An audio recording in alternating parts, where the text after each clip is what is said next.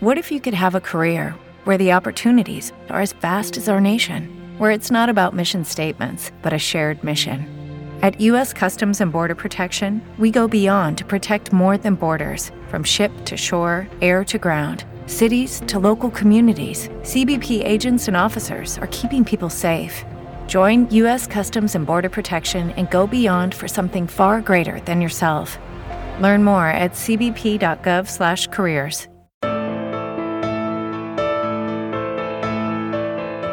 Hola Nasero, bienvenido a Naseros Podcast.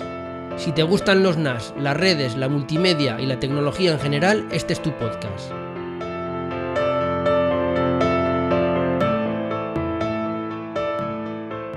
Hola de nuevo Naseros, ya estamos de vuelta, ya me conocéis, yo soy Mark Hosan y este va a ser un vídeo podcast, me explico.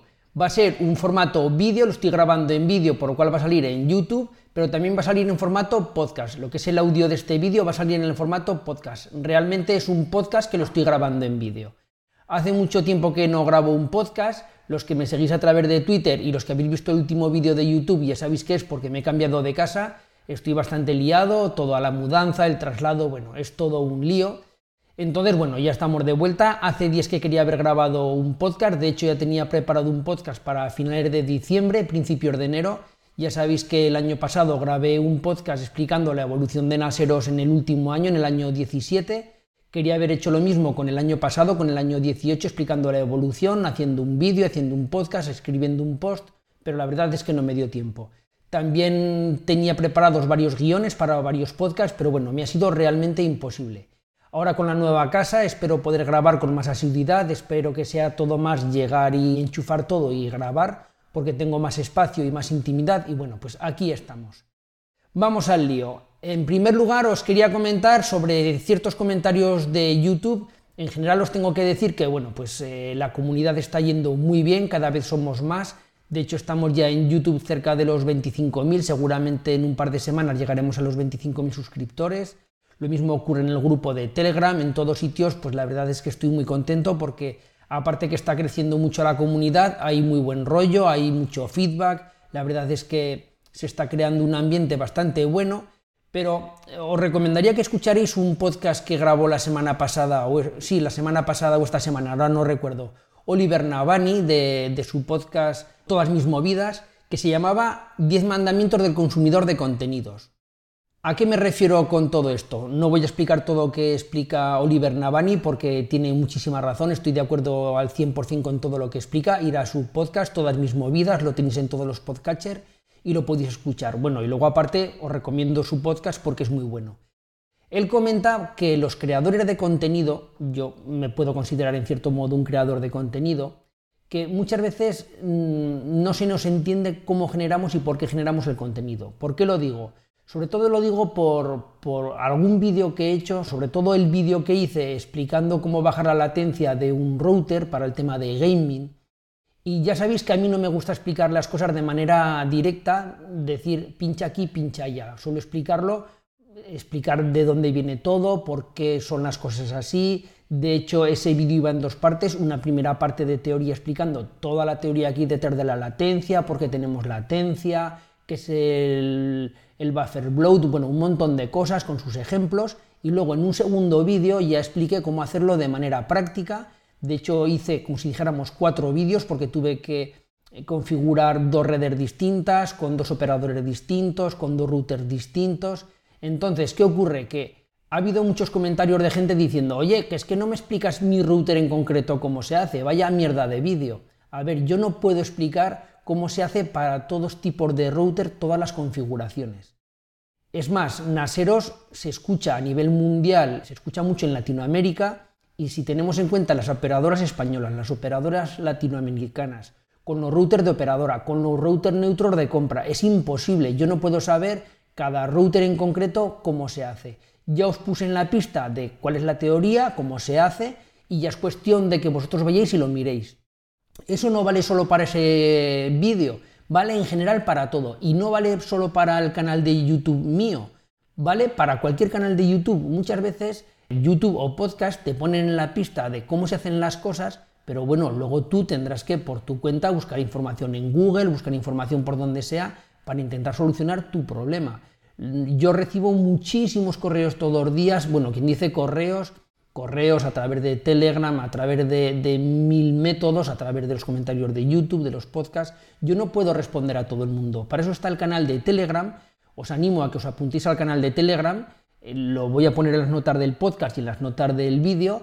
Os podéis unir y desde luego que allí no es cuestión de que preguntes y al segundo alguien te responda, pero bueno, si vais mirando los comentarios, vais mirando las preguntas de la gente, preguntéis vuestras dudas, es fácil que alguien os pueda responder. Yo no puedo estar muy metido porque no tengo tiempo, pero bueno, hay mucha gente, hay gente que sabe mucho y con ganas de ayudar. Por eso lo digo que no os toméis esto como, como algo negativo, como una reprimenda, porque es al revés.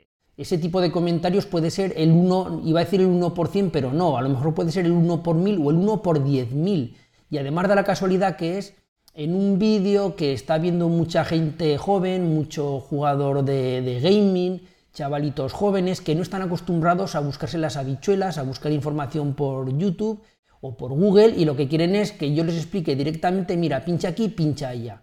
Y no es tan sencillo, ¿vale?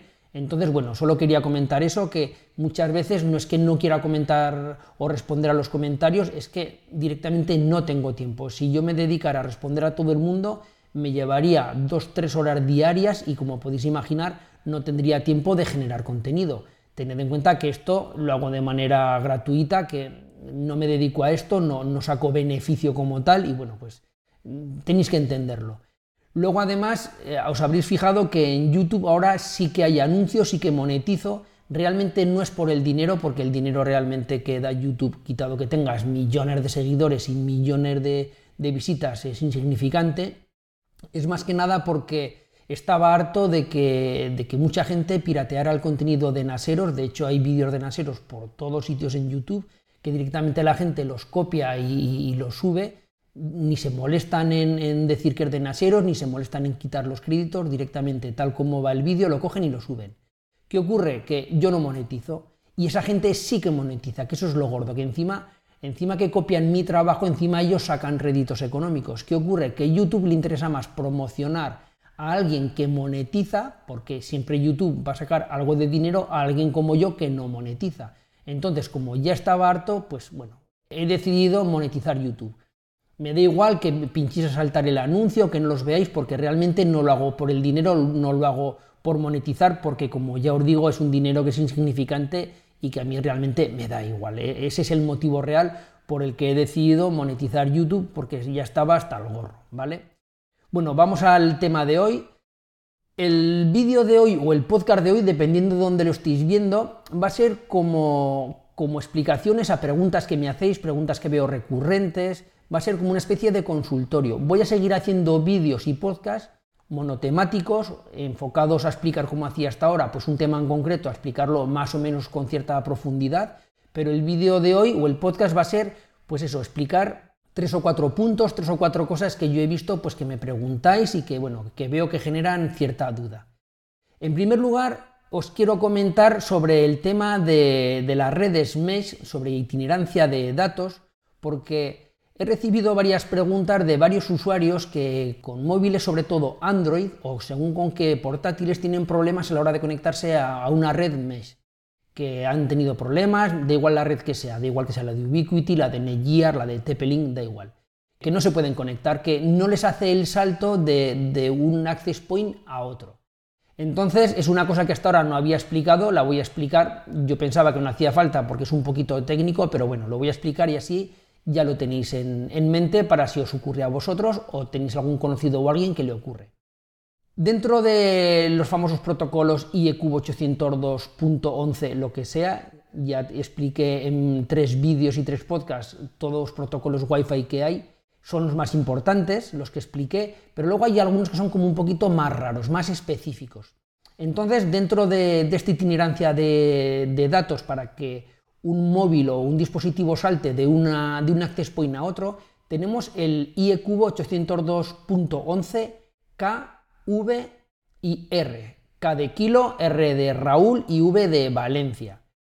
Entonces son estos tres protocolos y los voy a explicar un poquito por encima. Se utilizan en redes MES. En primer lugar está el protocolo K de kilo, el 802.11K, ¿Qué es lo que hace este protocolo? Lo que hace es crear como una especie de lista de los access points que tenemos, de los puntos de acceso que hay dentro de una misma red, eso sí, tiene que ser la propia red que tengamos creada, y crea pues eso, un listado de, posibles access points para en el momento que haga falta tener como esa lista a mano. Eso lo que hace es ayudar a poder saltar más rápidamente de un access point a otro en el momento que detecta que está bajando la intensidad de la señal de un access point para detectar dónde hay otro access point, tenerlo ya como más a mano para poder hacer un salto a uno que tenga mayor cobertura o que dé mayor rapidez. Ese sería el 802.11k.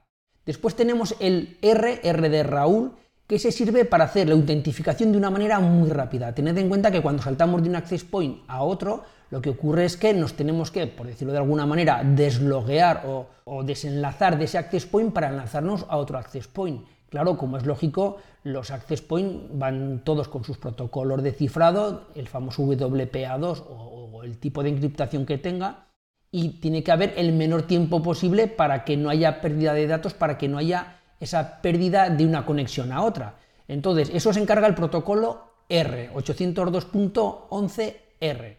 Y lo que hace es, pues bueno, hacer que sea más rápida el salto de uno a otro para que lo que es el logueo o, lo que sería eh, la autentificación que sea más rápida. Y luego por último estaría el V, V de Valencia, el 802.11V, que este lo que hace es que una vez que ya tenemos con el K el listado de, access point, con el R para que el salto sea más rápido del uno al otro, lo que hace es el famoso BSS, el Basic Service Set, que lo expliqué en los protocolos, me parece que lo expliqué en el protocolo AX, en el vídeo y el podcast del protocolo 802.11 AX, lo que va a ser el Wi-Fi 6, pues lo expliqué allí. Entonces, lo que hace este, este protocolo V o este BSS es optimizar eh, los diferentes access points de manera que no estén sobrecargados unos frente a otros. Lo que hace es elegir el mejor access point en función de la distancia, en función si mucho, está muy saturada esa frecuencia o esa banda. Es decir, lo que hace es como una especie de, de organización a nivel de Wi-Fi, hace como una especie de balanceo de carga para que la red vaya lo más fluida posible. Entonces, muchísimos routers que, son mesh o muchísimas redes mesh tienen estos tres protocolos, pero claro, luego hace falta que también lo tenga el dispositivo móvil o el ordenador o el dispositivo cliente que se vaya a conectar. Para que os hagáis una idea, en Apple, en iOS, todos los dispositivos lo tienen. De hecho, el K y el R lo tienen desde iOS 6 y luego el protocolo V lo tiene desde iOS 7, es decir, es muy antiguo, hace mucho tiempo que, está implementado en los iPhone y en los iPad, quitado que tengas un iPhone muy muy antiguo. Sin embargo, en Android no, en Android por supuesto todos dispositivos de gamas medias y altas lo tienen, pero según qué dispositivos de gamas bajas no lo tienen, por lo cual si tú tienes problemas tendrás que consultar la ficha técnica de tu móvil, tendrás que mirar a ver exactamente si lo soporta o no y por ahí te puede venir el problema de que tengas problemas con una red mesh porque el protocolo KRIV 802.11KRIV, pues que, no lo tengan. Es algo tan sencillo como eso. Bueno, seguimos avanzando. Otra duda que, me habéis preguntado muchos, aunque ya lo expliqué un poquito por encima en, un podcast, es sobre el Mac Mini, la conexión de 10G, si vale la pena o no vale la pena. Y luego también tuve un, hace uno o dos días, tuve una conversación a través de Twitter con Zordor, porque me preguntaba sobre NAS 10G eh, porque él tiene un Mac mini con, conexión 10G. En primer lugar, ¿vale la pena un Mac mini con conexión 10G? Pues bueno, pues ya dependerá del uso de cada uno. un Mac mini con conexión 10G, el, el hecho de que lleve ese puerto 10G vale 120 euros, que muchos dirán yo no me gasto 120 euros. Os puedo decir que 120 euros es barato, o por lo menos es el precio de mercado, no es un precio disparatado, porque ya sabemos que Apple muchas veces suele tener precios bastante inflados en según qué componentes o qué extraer de sus dispositivos. Y bueno, 120 euros está bastante, bastante bien. Poner una red 10G, bueno, pues si vas a usar el, el Mac mini para uso profesional, directamente ya te digo que sí. Aunque ahora no lo vayas a usar, seguramente de aquí a un año o dos años des el salto porque como ya os digo muchas veces las redes 10G están bajando mucho de precio, tanto los switches como los NAS, como todos los componentes. Que tú el Mac mini lo quieres solo para un uso doméstico, para un uso muy casual, para navegar por internet, editar alguna foto, el típico uso pues que se hace a nivel doméstico, pues bueno, yo también se lo pondría, pero bueno, ahí sí que realmente te lo puedes saltar. Pero si es para un uso relativamente profesional, aunque hoy en día no lo uses, yo lo pondría porque el día de mañana tendrás que andar con adaptadores Thunderbolt, tendrás que andar con periféricos y claro, ten en cuenta que un Mac mini o un ordenador pues tranquilamente te va a durar 5, 6, 7, 8 años, según como sea, pues te puedes estirar incluso más porque este Mac mini viene bastante completo y seguro que antes de eso han explotado las redes 10G. Seguro que muchísimo antes de eso a nivel profesional has adquirido una red 10G porque porque ya las operadoras han dado el salto al 10G, bueno, no al 10G, pero han superado la velocidad gigabit, o porque ya te has comprado un NAS o por cualquier cosa, ¿no? Entonces, yo sí que lo recomendaría. Y luego la conversación con Zordor fue porque él sí que se ha comprado un Mac Mini con, 10G. Y claro, me preguntaba por, por qué NAS se compra para, para darle de comer a ese Mac Mini, a ese 10G. Entonces, le recomendé, él había visto los dos vídeos últimos que he publicado sobre NAS con 10G, sobre el QNAP, el TS332X y el Asustor, el, AS4002T. Son dos NAS que son 10G de un precio bastante, bastante reducido, como ya digo, está bajando muchísimo el precio. Entonces aquí depende de lo que busquéis. Tanto un modelo como otro son modelos de precio muy reducido, como si dijéramos un, gama baja dentro de 10G, y vale básicamente para hacer de servidor de archivos, es decir, tú tienes un, NAS donde tienes alojados tus, tus, archivos, sea para uso profesional, personal, como sea, y a ese NAS, pues bueno, acceder desde diferentes ordenadores o desde un ordenador con 10G o desde distintos ordenadores, ¿vale? Entonces, el QNAP, el TS332X, vale 308 euros masiva, es decir, que tiene un precio bastante reducido, tiene un procesador Cortex A57, es decir, que está bastante bien, es un procesador ARM que para servidor de archivos, copiar de seguridad, lo típico va más que sobrado, pero ¿qué tiene este NAS? Que tiene, aparte de que es un NAS de tres bahías, todo esto está explicado en el vídeo específico sobre este NAS, también tiene tres ranuras o tres slots para almacenamiento M2, por lo cual realmente tenemos seis bahías. Tendríamos las tres para discos mecánicos o SSDs, más luego las tres M2. Y este tiene un conector SFP Plus, eso lo tienes que tener en cuenta, en el vídeo lo explico. Y luego, por otro lado, está el, el Asustor, el AS4002T, que aún es más barato, vale 224 euros os estoy dando los precios de, iData, de idata.es, que aparte que patrocina este podcast y este canal de YouTube, os tengo que decir que precisamente para uso profesional, bueno, pues tiene toda gama de, NAS porque tiene Asustor, tiene Synology, tiene QNAP, bueno, luego tiene otro tipo de, servidores. Entonces, bueno, si tenéis cualquier duda le podéis preguntar, dirigiros a ellos y como tienen todas las marcas os van a explicar lo que haga falta. Entonces, este lo que vale es 224 euros frente a los 308 del, del QNAP. Tiene un procesador un poquito más potente porque tiene un Cortex A72, por lo cual en teoría es más rápido. Y tiene un conector RJ45, ¿vale? Es un conector Ethernet de 10G normal y corriente, por decirlo de alguna manera. Este solo tiene dos bahías, por lo cual es más barato, pero tiene dos bahías. Eso sí, ya tenemos un servidor de 10G. Si nos fuéramos a este mismo modelo, pero el de cuatro bahías, al, Asustor AS4004T, ya nos tendríamos que ir pues básicamente al mismo precio que el QNAP. ¿Cuál es mejor, el QNAP o el Asustor? Pues ya depende de cada uno lo que quiera hacer, del tipo de RAID que quiera hacer, de, de la configuración que quiera hacer. Y luego Zordor me comentaba que él buscaba un NAS que fuera más potente, que se le pudiera poner aparte de que tuviera una conexión de 10G que, pudiera manejar NVMe, que tuviera SSDs, pero M2, pero NVMe. ¿Qué ocurre con estos dos NAS? Pues que estos dos NAS son con procesadores ARM. Para poder manejar una red 10G y además una alta velocidad de transferencia de datos, como es una unidad de almacenamiento NVMe, tened en cuenta que el procesador ya tiene que ser potente, no vale cualquier procesador. Necesitamos manejar muchos datos que vayan los datos de un sitio a otro, que además controle lo que es el disco, que controle lo que es la, el, el 10G, porque luego además estos NAS, aparte de estos puertos de 10G, tienen también puertos gigabit. Entonces, aquí tienes que ir ya a un procesador Intel, y además, no bueno, Intel o x86 más propiamente dicho. Y además de que tiene que ser un procesador x86, no vale cualquiera. Es decir, las gamas bajas, los Celeron, van muy justitos. Entonces, ¿por qué os digo esto? Porque cuando estamos hablando de transferencias de datos muy altas con discos NVMe, es muy importante el procesador.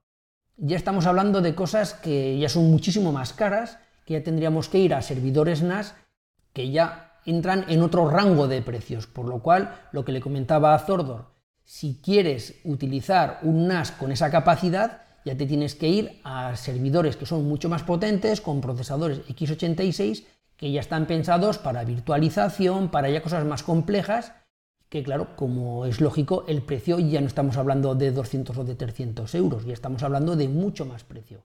Le comenté que mirara en, en QNAP, porque QNAP tiene NAR de gamas medias, que tienen tarjetas o, ranuras, slots PCI Express, donde ahí sí que tú ya le puedes pinchar una tarjeta que tenga eh, slots de NVMe o que sea con PCI Express para 10G, es decir, ya tienes mucha mayor modularidad, pero siempre teniendo en cuenta el procesador. Si tú te coges un NAR de que tiene un procesador de gama media baja, un Celeron de gama baja, y tú le quieres poner un 10G y además un NVMe como el que tengo por aquí que tengo que hacer el vídeo aún que os tengo que enseñar, que alcanza los 3000 megabytes por segundo, eso no te lo va a mover un procesador pequeño, ya te tienes que ir a procesadores más altos y a gamas más altas de QNAP o de quien sea. Entonces eso tenerlo en cuenta. Los NVMe son muy rápidos, van muy bien, pero hay que tener muy en cuenta el procesador. Hay algunos fabricantes que tienen slots en sus NAS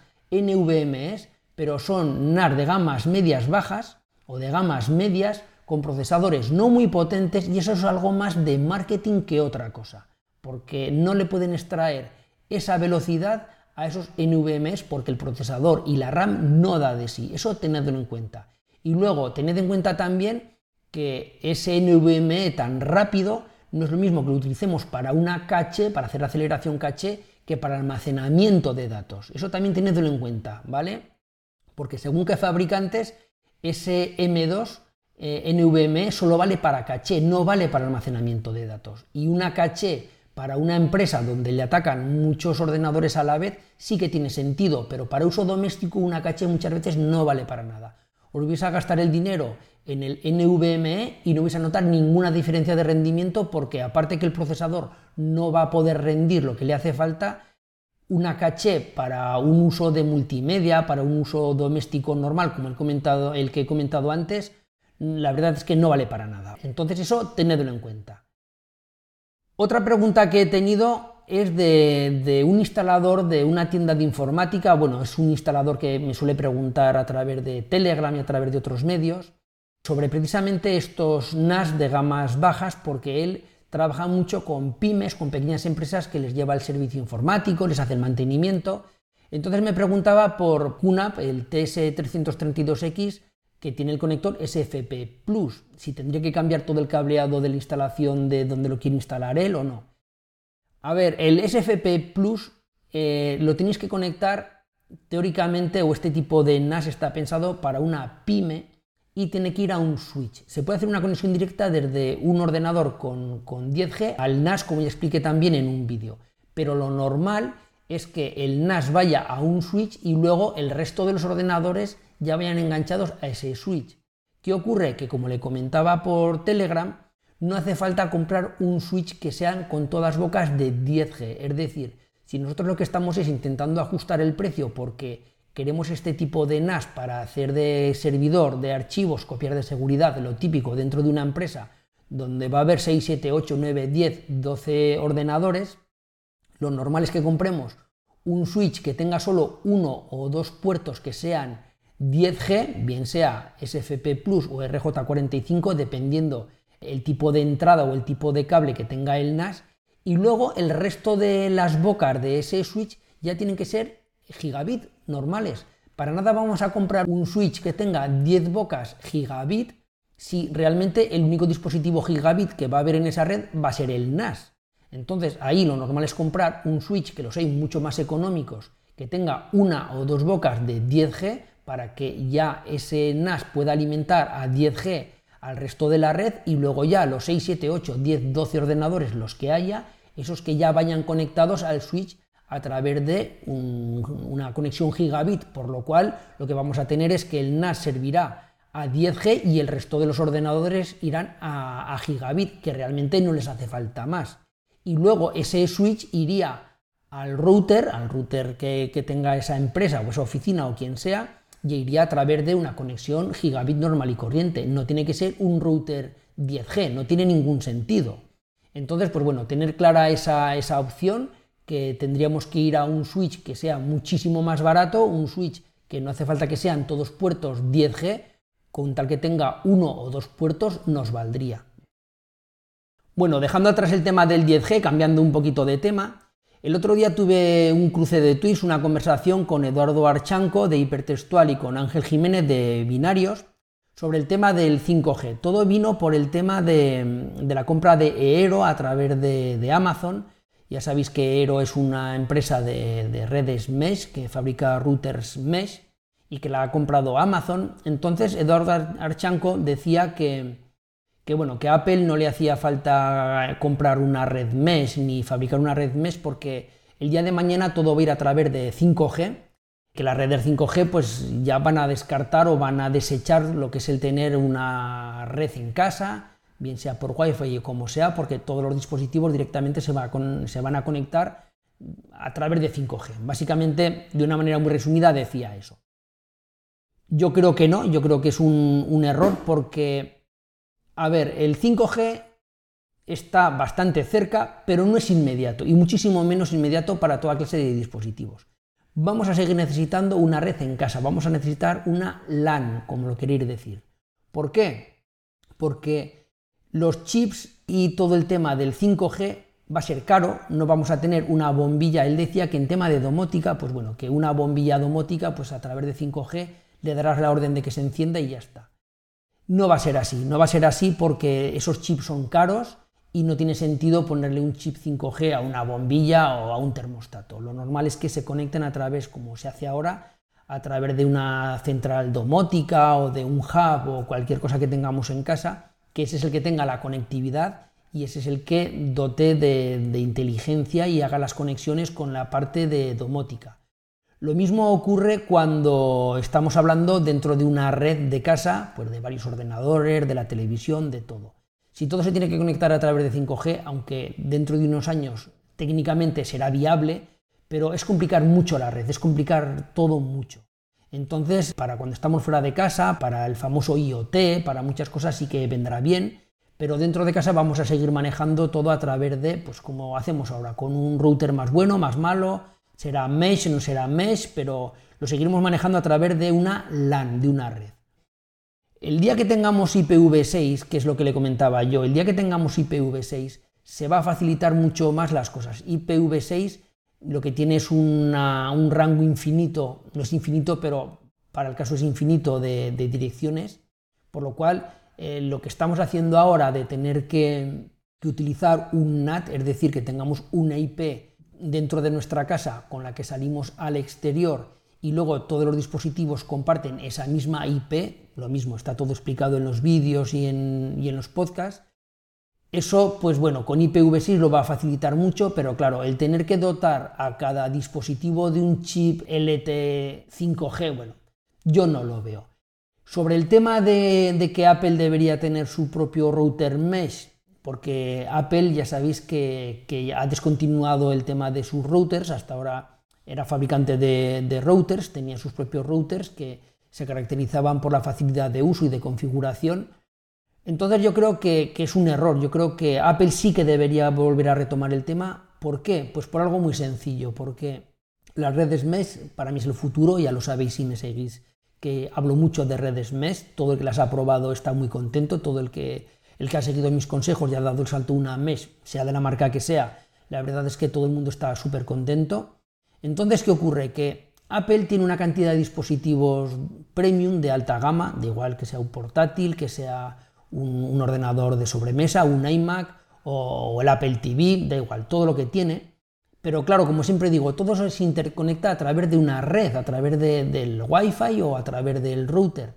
Y claro, ahí falla Apple. ¿Por qué? Porque tenemos que utilizar el router de la operadora o router de terceros. Ahí tenemos un problema de privacidad. Siempre dice Apple que lo que ocurre en tu teléfono se queda dentro de tu teléfono, pero claro, ahí tenemos que salir a través del router de otros. No es el tema decir que es que tengo un router de Asus y Asus me está espiando. No quiero decir eso, ¿vale?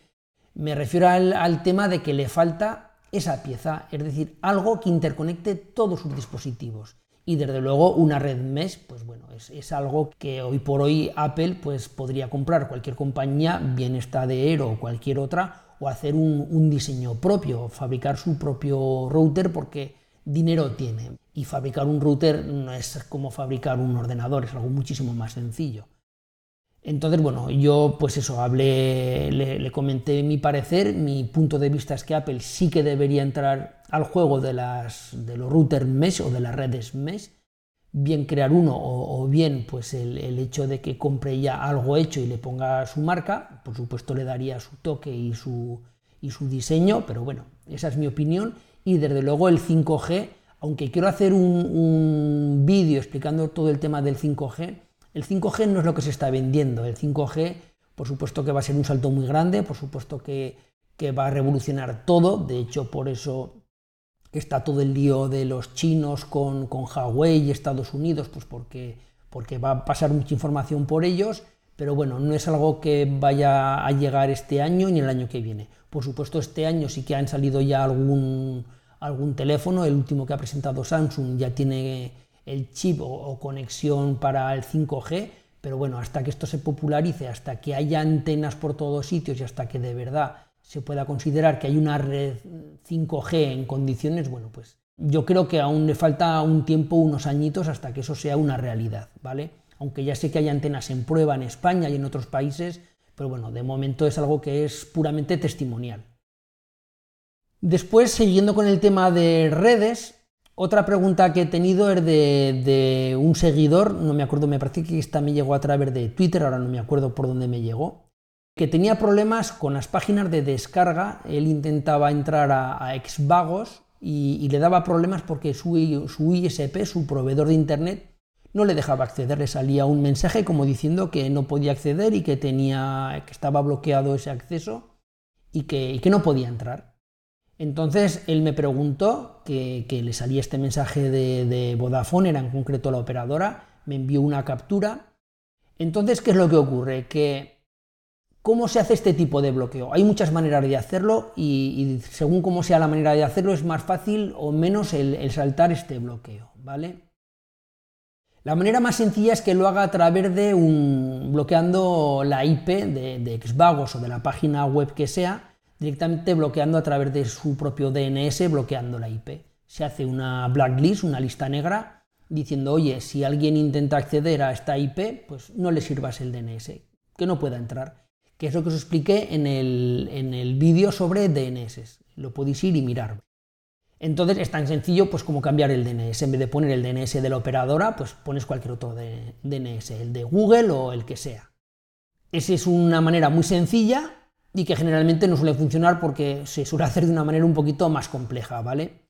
Otra manera es que, como ya he explicado muchas veces, cuando nosotros recibimos la información de Internet viene troceada en paquetitos, ¿vale? Viene como en unos paquetes, como si fueran paquetes de correo, y en esos paquetes en la cabecera pone la dirección de origen, es decir, desde dónde viene el paquete, a dónde te has conectado.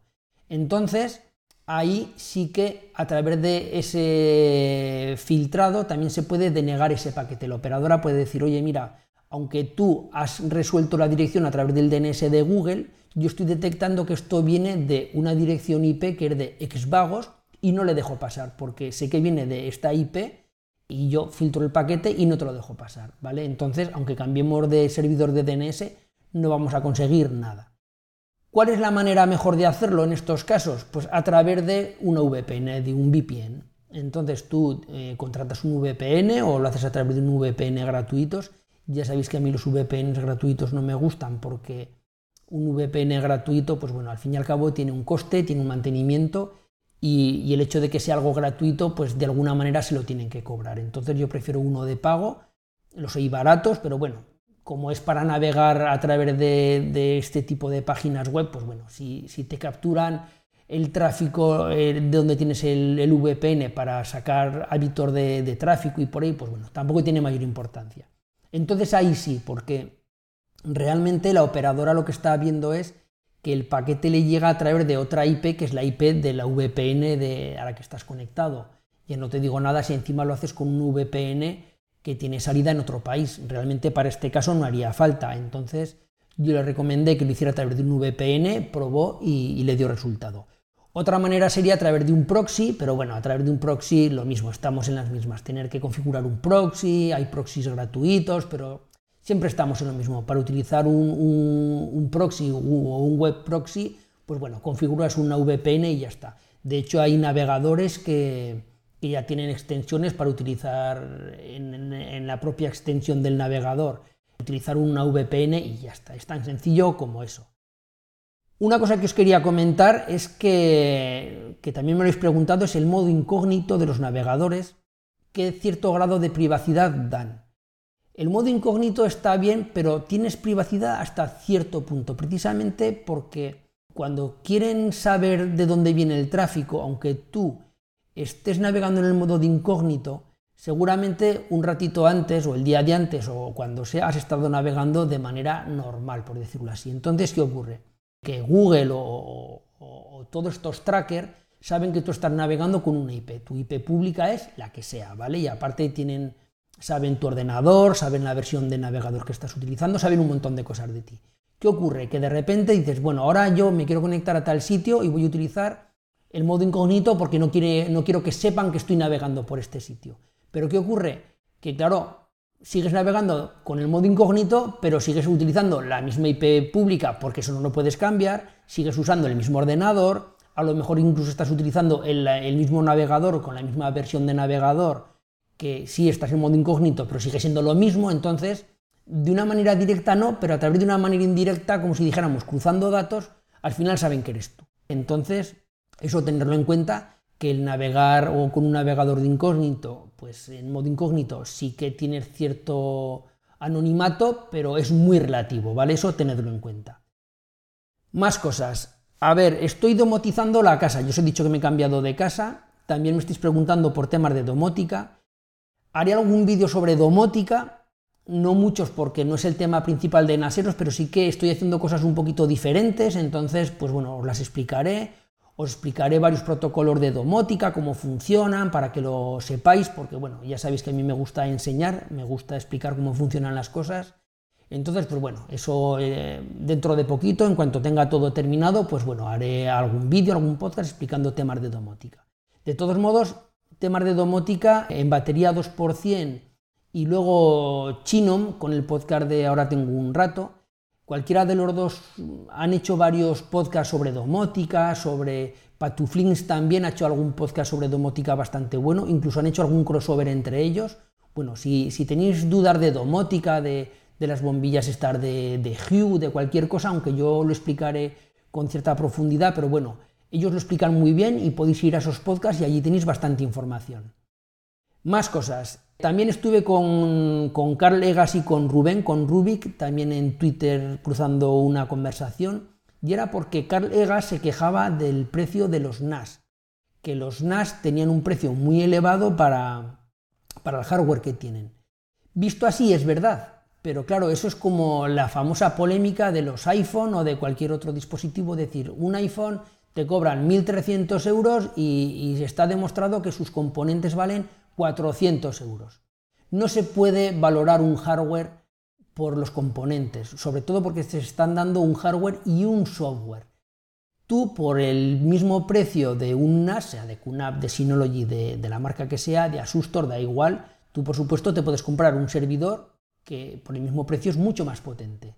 O dicho de otra manera, las prestaciones y el hardware de, un NAS por la mitad de precio lo tienes si te compras un, servidor. Pero ¿qué ocurre? que ahí ya lo tienes que montar tú, tienes que montar tu sistema operativo, me da igual que montes un sistema operativo que otro, puedes montar un Debian, un FreeNAS, un NAS for Free, un XPnology, da igual, cada cual que se monte el sistema operativo que quiera. ¿Qué ocurre? Que sí, es más barato, pero te lo tienes que mantener tú. En primer lugar hace falta dos cosas. La primera, que tengas conocimientos para hacerlo, que no todo el mundo tiene conocimientos para hacerlo, para, montar el sistema y luego mantenerlo, y después que tengas tiempo y ganas. Yo conozco gente que saben muchísimo de servidores, de hecho, trabajan con servidores, están todo el día con servidores, no es problema de conocimiento, pero claro, lo que quieren es cuando llegan a casa, pues tener un sistema que se actualice el solo, que sea robusto, que, que poco menos que con dos clics de ratón ya lo tienes todo hecho, que desde el móvil también lo puedes hacer, es decir, quieren comodidad. Entonces, esa es mi crítica a Carl, te lo digo desde aquí, sabes que, te lo digo de, buena fe, ¿no? Es porque es más cómodo explicarlo por aquí que no cruzar mil tweets. Entonces el tema es ese, que, que no, se puede, no se puede valorar un NAS por el precio del hardware, porque para que os hagáis una idea, tanto QNAP como Synology, el 80% de su plantilla se dedican a desarrollo. Son desarrolladores de software, no son ingenieros de hardware no son gente de marketing, no son gente de, ventas, son ingenieros de software. Están todo el día, pues eso, sacando nuevas aplicaciones, puliendo el sistema operativo, dándole nuevas funcionalidades. De hecho, comparad qué hace un NAR de ahora con lo que hacía un NAR de hace 5 o 6 años. No tiene nada que ver. Vale, el hardware será un poquito más potente, pero es todo software. Entonces, pues eh, ahí está el precio. Tú estás pagando un hardware, pero también estás pagando un software. Tenerlo siempre en cuenta. ¿Que lo puedes hacer tú por tu cuenta? ¿Que te puedes montar un servidor tú por tu cuenta? Por supuesto, yo no digo que no. Y de hecho hay mucha gente que lo hace. Pero tened en cuenta que os va a llevar muchísimo más tiempo y aparte hay que tener esos conocimientos. Luego ya cada cual tendrá que valorar el esfuerzo, el tiempo, el dinero y ya cada cual, pues como digo siempre, pues cada cual que se compre lo que quiera. Yo no os digo que os compréis siempre un NAS y a cada cual tendrá que valorar pues un montón de circunstancias y optar por, por un modelo o por otro, por un NAS como tal, una caja cerrada con su software y que te lo dan todo hecho, o montártelo tú. Las dos opciones son válidas. Bueno, tenía alguna cosita más aquí preparada, pero bueno, como veo que esto se está alargando, lo voy a dejar aquí. Como ya digo, ahora voy a grabar con más asiduidad Voy a hacer dos tipos de vídeos y de podcast que van a ser como este, pues explicando cosas que vea yo que son interesantes, que no dan para un vídeo como tal o para un podcast completo, y luego seguiré haciendo por lo que hacía hasta ahora, ya monotemas, hablando de una única cosa, explicando en profundidad, pues lo que sea. Bueno, pues ahora sí, me despido. Como ya digo, si queréis más información podéis ir a Naseros, a www.naseros.com. Allí tenéis el canal de Telegram, bueno, el grupo de Telegram, el canal de YouTube, los podcasts, los tutoriales, tenéis muchísima información. Id allí y allí tenéis todo. Y como ya digo, si tenéis dudas, os lo digo de verdad, apuntaros al grupo de Telegram, suscribiros, porque en el grupo de Telegram hay muchísima información. No tenéis que leer toda porque es imposible, se genera muchísima información. Pero si de vez en cuando entráis y echáis un vistazo, la verdad es que vais a aprender mucho, porque es verdad que hay gente que sabe mucho y luego además, pues bueno, muchas dudas que, tú tienes leyendo a otra gente, pues son dudas que vas a solucionar o el día de mañana vas a aprender y cuando luego te surja ese problema a ti, pues bueno, te sonará que lo has leído, más o menos sabrás cómo solucionarlo y sabrás por dónde van los tiros. Ahora sí, me despido, esto ha sido todo, nos vemos en la próxima, un saludo y adiós, bye bye.